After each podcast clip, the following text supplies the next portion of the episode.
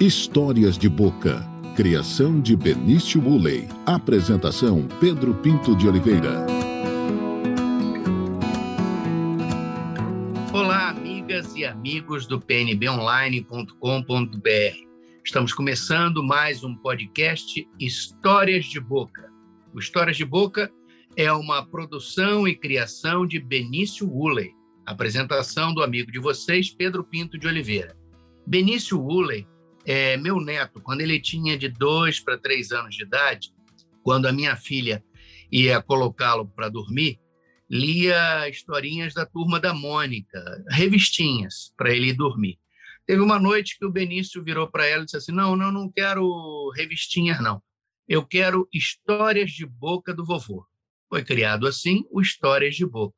E essa semana eu estou recebendo uma pessoa que eu conheço a sua trajetória, uma trajetória brilhante, uma carreira acadêmica e de um ativismo assim é, constante e de, de muita luta pelos seus ideais. Nós vamos conversar com a Isabel Talcani, que é uma, uma liderança do povo bacairi, em Mato Grosso, mestre em desenvolvimento sustentável pela Universidade de Brasília e doutora pela UFMT, doutora em Estudos de Cultura Contemporânea, o ECO.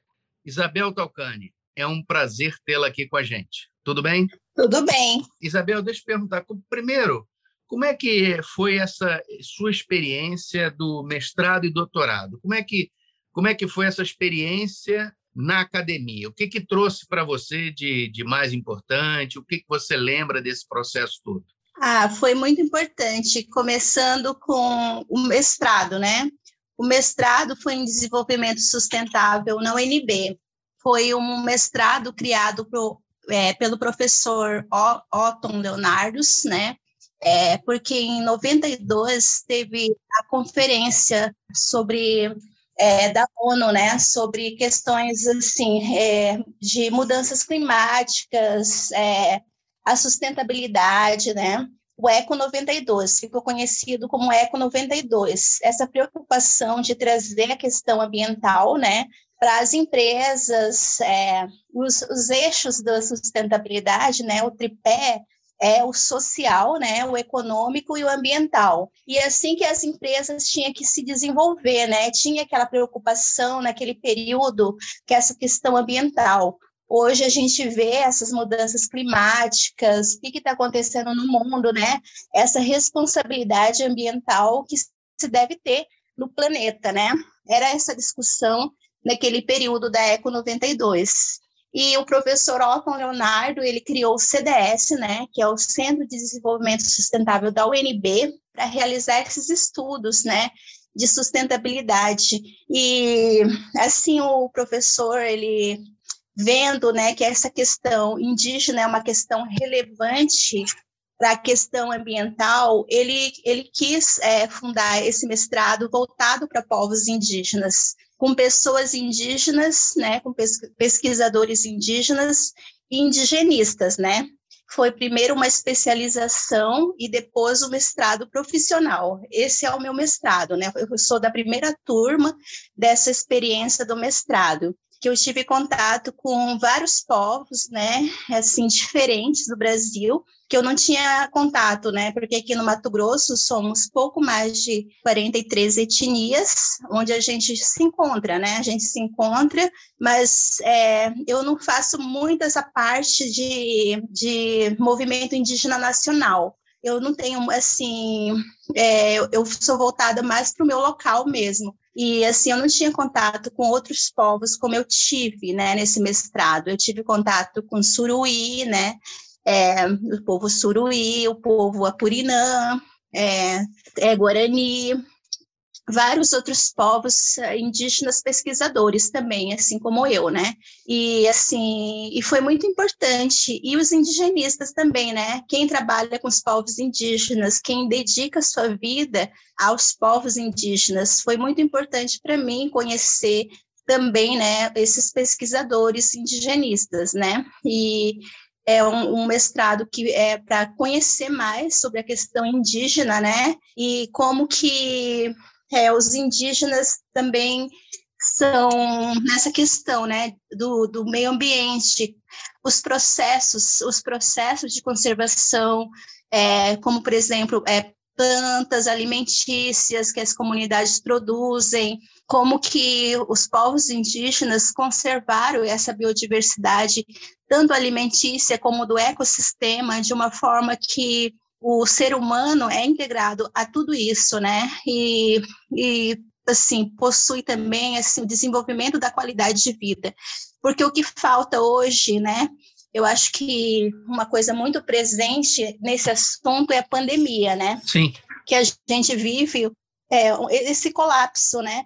Esse colapso biológico, né?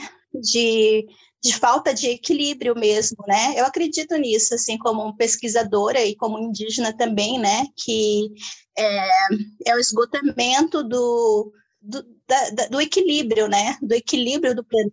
Agora, Isabel, já vamos tratar aí da questão da pandemia, que, é, que afeta todos nós e, obviamente, afeta aos povos indígenas. Mas eu, eu queria só, para o nosso público aqui do Histórias de Boca, que você contasse um pouco também agora da sua experiência do doutorado. Qual foi a sua tese que você defendeu nesse programa de pós-graduação em Estudos de Cultura Contemporânea o eco? Assim, né? É, foi assim uma outra experiência também, né? Que foi assim o eco para mim, né? Porque assim a primeira graduação que eu fiz foi é, em propaganda e marketing, né? Como você já falou. Aí depois eu me voltei nesses estudos de desenvolvimento sustentável, né? E assim, no meu mestrado eu estudei mais a questão assim indígena mesmo e das mulheres indígenas, né? é, o associativismo das mulheres indígenas. Meus estudos estavam voltados para essa questão, né? E no doutorado eu já tive uma outra, é, uma outra abordagem, uma outra pesquisa, né? Eu fui orientanda da professora Ludmila, né? É uma pessoa muito assim conceituada no nosso meio acadêmico aqui do ECO, né? Com certeza, com certeza. É um grande nome é, da educação, da pesquisa a professora Ludmila. Exatamente. E a, que, a, a minha questão para ela, ela falou assim, né, que ela, ela não ia conseguir me orientar, porque ela não tinha esse, essa abordagem, né, e a abordagem dela era mais artística. E assim a gente resolveu em, comunhão, né, com de acordo, né, é, estudar as artes é, indígenas, né, o grafismo do povo Curabacairi. É, é, mas a minha abordagem sobre essa questão foi mais assim o que, o que é essa arte, essa manifestação artística para o meu povo, né? Aí eu fui fazer entrevista com as pessoas, o que significa isso, né? Assim, para para os antigos, né? Para as pessoas mais velhas, né? Porque, assim, tá lá no meio da nossa cultura, só que a gente não, é, não para para pensar sobre as questões dentro da nossa cultura, né? E foi uma oportunidade de de estar tá pensando sobre isso, né? O, o nome da minha tese é Cura Iueno, que é nossa cultura no meu idioma, né? É, performance e resistência da pintura, da pintura corporal Cura Bacairi. Bonito, bonito. E, assim, as entrevistas, né, a abordagem que eu faço é, é sobre o que, que é isso para para minha etnia. E assim, as pessoas que eu entrevistei falaram várias coisas sobre o que, que significa pintura corporal. Mas uma das coisas que me chamou atenção e que eu poderia abordar, né, naquele. Porque assim, a gente vai para um, um campo de conhecimento ainda a gente está estudando sobre aquele assunto, né? Mas a gente não tem uma conceituação forte sobre aquele assunto. A gente vai, na medida que a gente vai estudando, a gente vai chegar no, é, de, descobrindo o que, que é aquele, aquele assunto que a gente está abordando, né? E assim, uma pessoa falou assim, é a roupa, é a nossa roupa, é a roupa da pele, né? E quando essa pessoa falou isso para mim, eu foi, abriu muitas possibilidades de estudo, né? porque assim é uma roupa que os antigos utilizavam, porque assim o nu é, é diferente para o indígena e para a sociedade ocidental. Eu já fui, já fui percebendo como que, que é isso, né? A questão religiosa que foi imposta, né? A questão da roupa como uma roupa opressora, a imposição da roupa para os povos indígenas, como que foi, né? E também muito importante dentro do nosso programa é, essas abordagens decoloniais, né, que traz muitas questões da colonização e da pós-colonização, né. E assim nós podemos assim como pesquisadores é, ver como que foi o passado, né? A gente supõe como que foi o passado e ver o nosso presente e projetar algo futuro, né?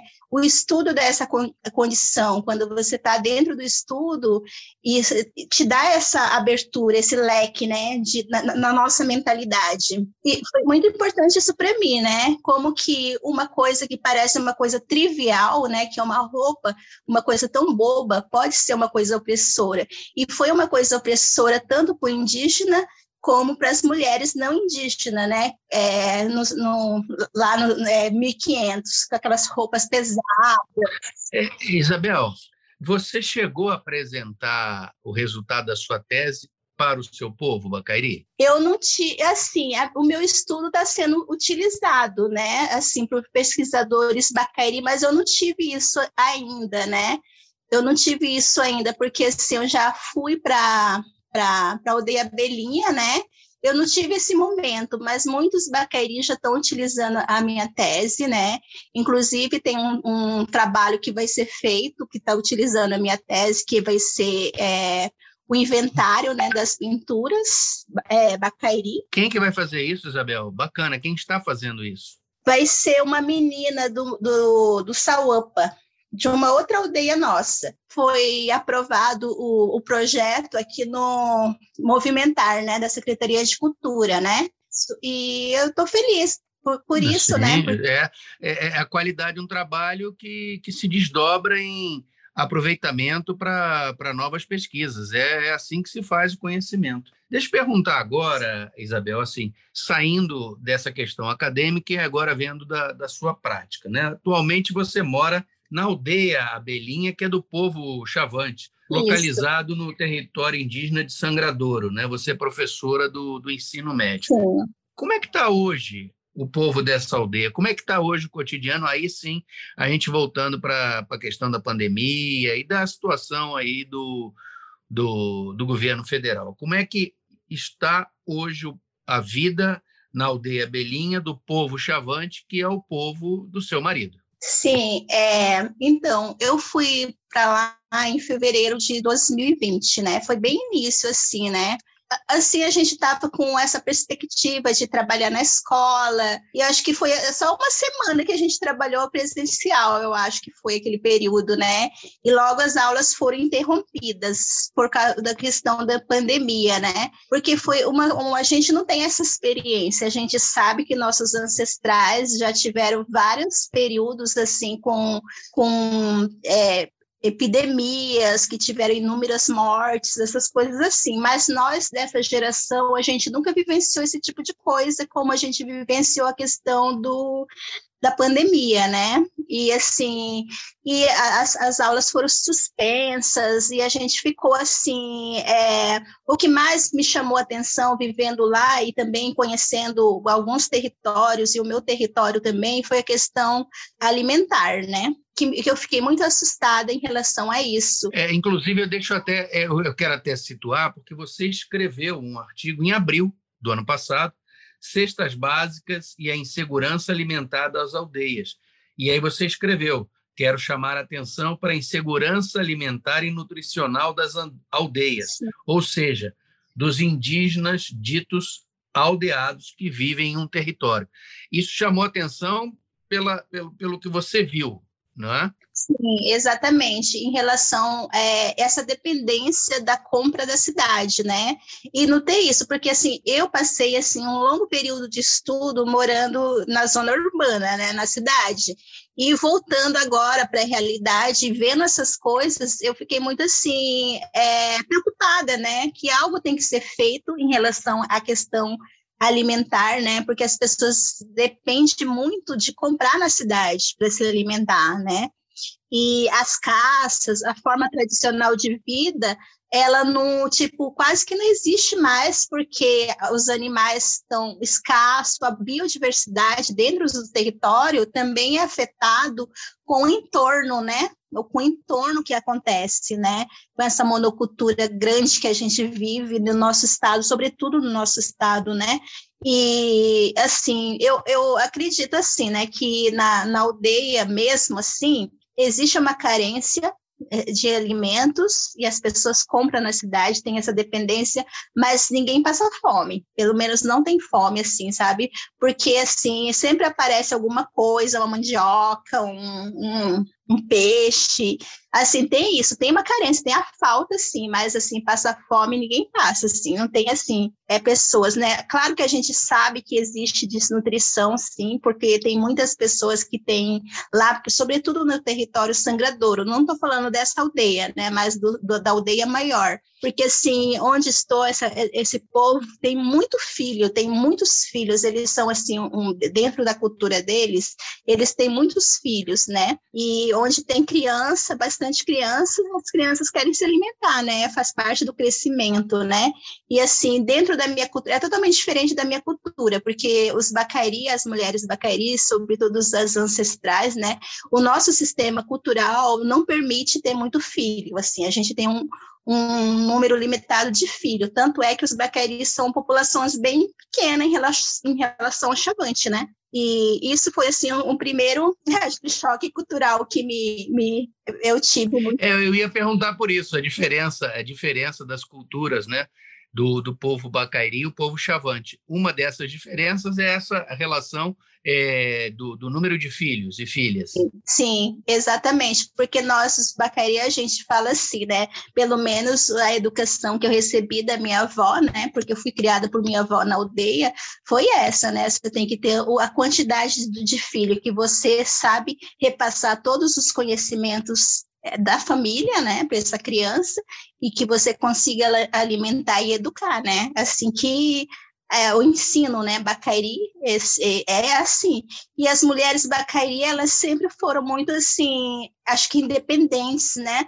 Porque dentro do nosso sistema mitológico existe as mulheres guerreiras, né? Que é, é, um, é o mesmo é a mesma mitologia das mulheres do Alto Xingu, né? Para nós, é, é, a gente fala Pecompanhe, né? Que eu acho que acredito que mais ou menos assim, que também é para as mulheres do Alto Xingu, né? Porque elas tem aquele filme, né? Eu não, eu não conheço profundamente, mas tem aquele filme que é Hiper Mulheres, né? Pecompanhe também seria isso, né? Que, que seria super mulheres, é, mulheres fortes, alguma coisa desse tipo seria a, a tradução do Pecompanhe, né?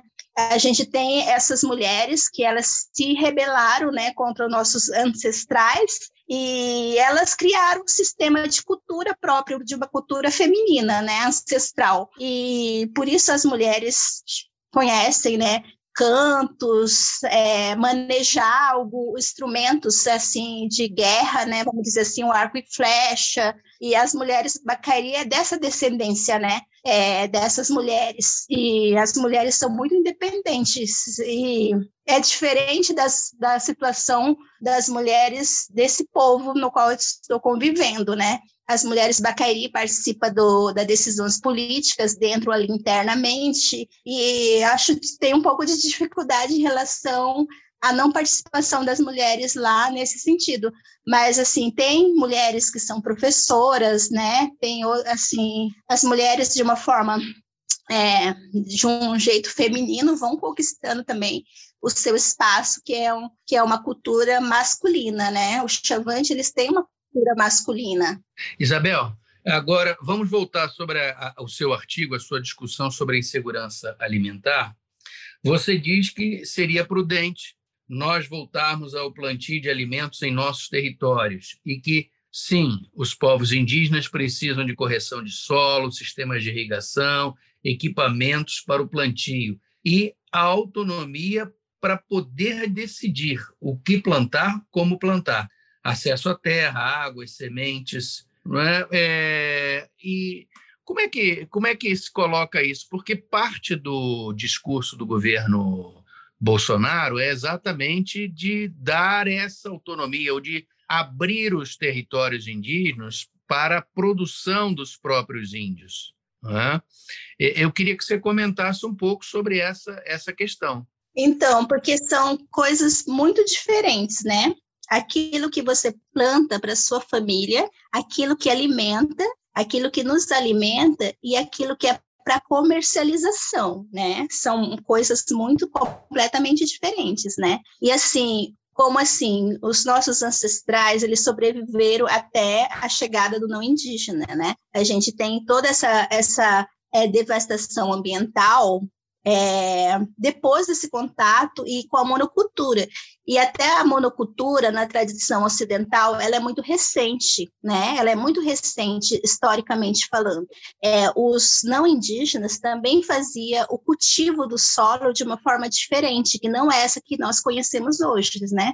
Eu acho, assim, que é, eles querem seguir um modelo, né, que esse modelo seja uma coisa assim, que é o modelo dos Pareci. É exatamente isso que eu ia te perguntar. É, é, é, o que o governo Bolsonaro usa como modelo e de produção de soja é o modelo do povo Pareci, Sim. que, pelo que você disse aí, é um, é um modelo que não está em acordo com essa ideia do poder decidir e decidir plantar para subsistência e não comercializar. Exatamente, que são coisas diferentes. E assim, é, o caso deles é totalmente diferente. Para o Chavante não vai ser a mesma coisa, o Bacairi não vai ser a mesma coisa, por causa que nossa organização é totalmente diferente, vai ser até, eu acredito assim, e o território deles também, né? Eles permitem, eles têm muito, muitas hectares de terra a mais do que muitos povos, né? A gente vive hoje nos Baqueri uma, um território pequeno em relação ao Chavante, os, os, os Pareci. E, assim, aquele modelo não serve para todos os povos indígenas. Acredito que cada, cada povo devia é, construir o seu modelo próprio, né, de, de desenvolvimento econômico mesmo, né, mas assim, não baseado num modelo, né, igual o modelo deles, né. Que é o modelo do Bolsonaro, né, que o presidente Bolsonaro defende, e eu queria até um comentário, quando ele, o, o, presidente esteve aqui, é, no, nesse mês de, de agosto, é, ele comentou de um projeto no Congresso exatamente nesse sentido, de fazer na terra o que quiser, exploração, arrendamento, recursos hídricos, de forma facultativa. Mas o que está embutido aí nesse arrendamento é no sentido de abrir as terras indígenas para exploração é, de pessoas de fora. E, especialmente, quando se fala, e o, o presidente citou isso, da exploração mineral, da exploração do subsolo dessas reservas indígenas. Eu acho assim que existe é, dentro quando a gente estuda né, a colonialidade existe a coloni colonialidade do ser, né, que é capturado por esse modelo de vida capitalista, né. Eu acho muito uma questão muito perigosa, principalmente para os nossos os povos indígenas, essa questão porque assim, porque não é de igualdade. A relação entre indígenas e não indígenas não é de igualdade, nunca foi nunca será de igualdade. E assim, é extremamente desigual. Os, os acordos são injustos, são injustos demais. Como, por exemplo, né, a gente está vendo lá no caso do Chavante, é, o arrendamento lá. É, 80% é para o fazendeiro e 20% é para a população. Quer dizer, vai desmatar tudo para receber 20%, 20% que é revertido em cesta básica. Quem que vai ficar rico? Entendeu? Não é, é, um modelo extremamente injusto, exploratório é, em relação a isso. Muito exploratório, né, Isabel? Muito exploratório. É, muito exploratório. E não, vai, não é uma relação de igualdade, de parceria realmente, sabe? Mas, assim, a gente vê também um total abandono né, do poder público, né? Dentro dos territórios indígenas, a gente vê, principalmente lá onde estou, né, assim, a gente vê totalmente o abandono mesmo, assim, da FUNAI mesmo em relação a, a essas coisas, assim, e parece que só tem um tipo de alternativa, um, um tipo de saída, sendo que não é verdade. Dentro do sistema capitalista, existem várias economias, vários tipos de economias que pode ser mais adequada, mais justa, né? A gente tem exemplo da economia solidária, a gente tem exemplo da economia criativa. Eu sou muito entusiasta da economia é, é, criativa, né? Porque ativa a criatividade, a intelectualidade, né, o desenvolvimento das pessoas, né. Eu sou muito entusiasta desse tipo de economia, né, através das, das é, obras artísticas, né, é, essas coisas que deveriam ser mais incentivadas, né, e a gente não vê isso, é muito de, é muito pequeno ainda, né, esse tipo de dentro. É, Isabel, eu, eu, o que eu queria em relação a, a aos povos indígenas, a, a, a políticas públicas de respeito às diferenças, respeito aos direitos ancestrais. Eu queria uma avaliação sua, assim, é, uma avaliação do governo de Mato Grosso, do governo Mauro Mendes, com relação aos povos indígenas e, na sequência, uma avaliação sua, dando prosseguimento ao que a gente está conversando, é, do atual governo do presidente Bolsonaro com relação aos indígenas brasileiros. Primeiro, a avaliação do governo do Estado. Assim, o governo do estado ele vai numa uma linha mercantilista, né? Que a gente vê, ele é uma pessoa que é empresário, né? Ele quer resultados, né? Naquilo que ele vai aplicar eu acho que ele vai da mesma linha do governo Bolsonaro. E como, como a gente vê na questão do marco temporal, né? O marco temporal que está sendo discutido agora, nesse momento, né? Que foi adiado para o dia primeiro porque o marco temporal, é, a partir de é, dar direito aos indígenas que, que sobre o território, é, a partir da Constituição de 88. Mas isso é muito prejudicial, porque teve muitos indígenas que foram retirados dos seus territórios é, no, no, período do SPI, né, Serviço de Proteção ao Índio, que foram agrupados num lugar, num lugar só. Existiam vários tipos de violência de desterritorialização dos povos, e esses povos querem retornar ao seu território, mas em 88 eles não estavam ocupando aquele espaço, porque eles tinham sido retirados. E, e a partir de 88, que assim a gente a gente quem conhece um pouco de da causa indígena sabe que é, a, existe a tutela da FUNAI, né, a partir de 88, que diminui um pouco essa tutela, né, e que os, os indígenas é, têm um pouco de autonomia né, falar por si só pelas suas organizações, né, é muito recente isso, né, e, e assim, está na memória do povo é, aquele território onde estava a aldeia, onde estava o cemitério, essas coisas assim, esse retorno, e a gente só tem dois estados no Brasil que é a favor do marco temporal, que é o Mato Grosso e Santa Catarina, para você ver co como que é esse nosso governo. Agora, né? É, é, ainda nessa questão, você tem aí de, de cabeça, pode citar como exemplos, é, de quais povos que foram agrupados juntos com outros e, e que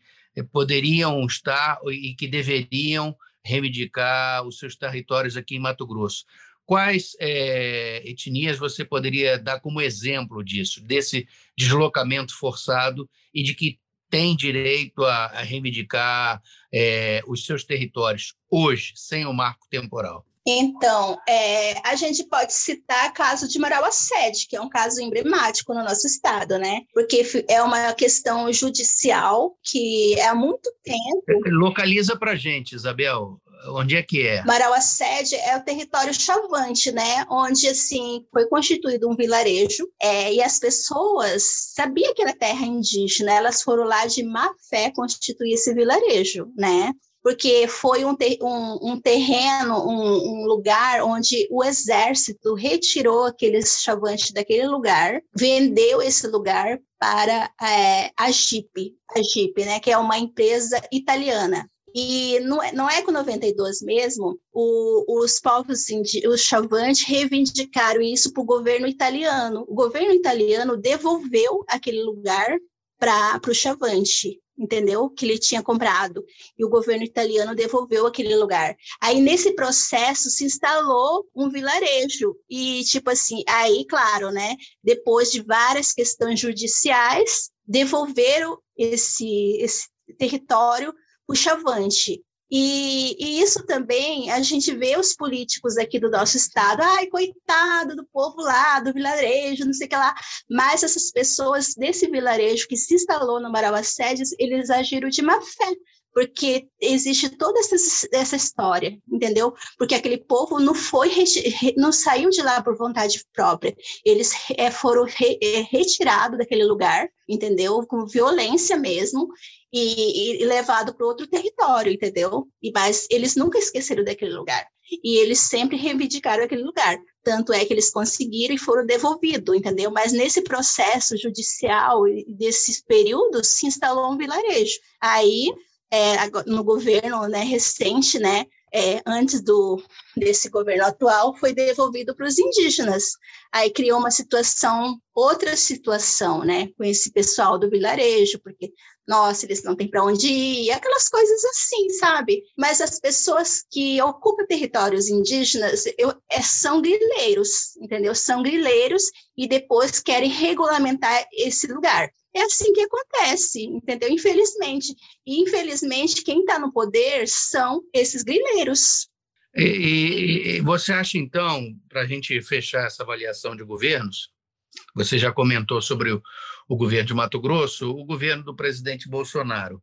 É, é um governo que não vai ficar na memória dos povos indígenas, a não ser como um pensamento de alguém que não fez nada pelos índios e fez tudo contra os índios? Eu acredito que sim, né? Eu acho que eu acredito que sim, partes, vamos dizer assim, né? Porque, como eu te falei, dessa questão da, da colonização subjetiva que está dentro da gente, é, existe o grupo aqui, porque o movimento indígena em si, ele está, assim, é, dividido, né? Ele está dividido. E, sobretudo, quem impulsionou mais essa divisão foi esse atual governo, né? Porque tem os bolsonaristas e não bolsonaristas. Eu acho que é um reflexo da sociedade até brasileira hoje em dia, né?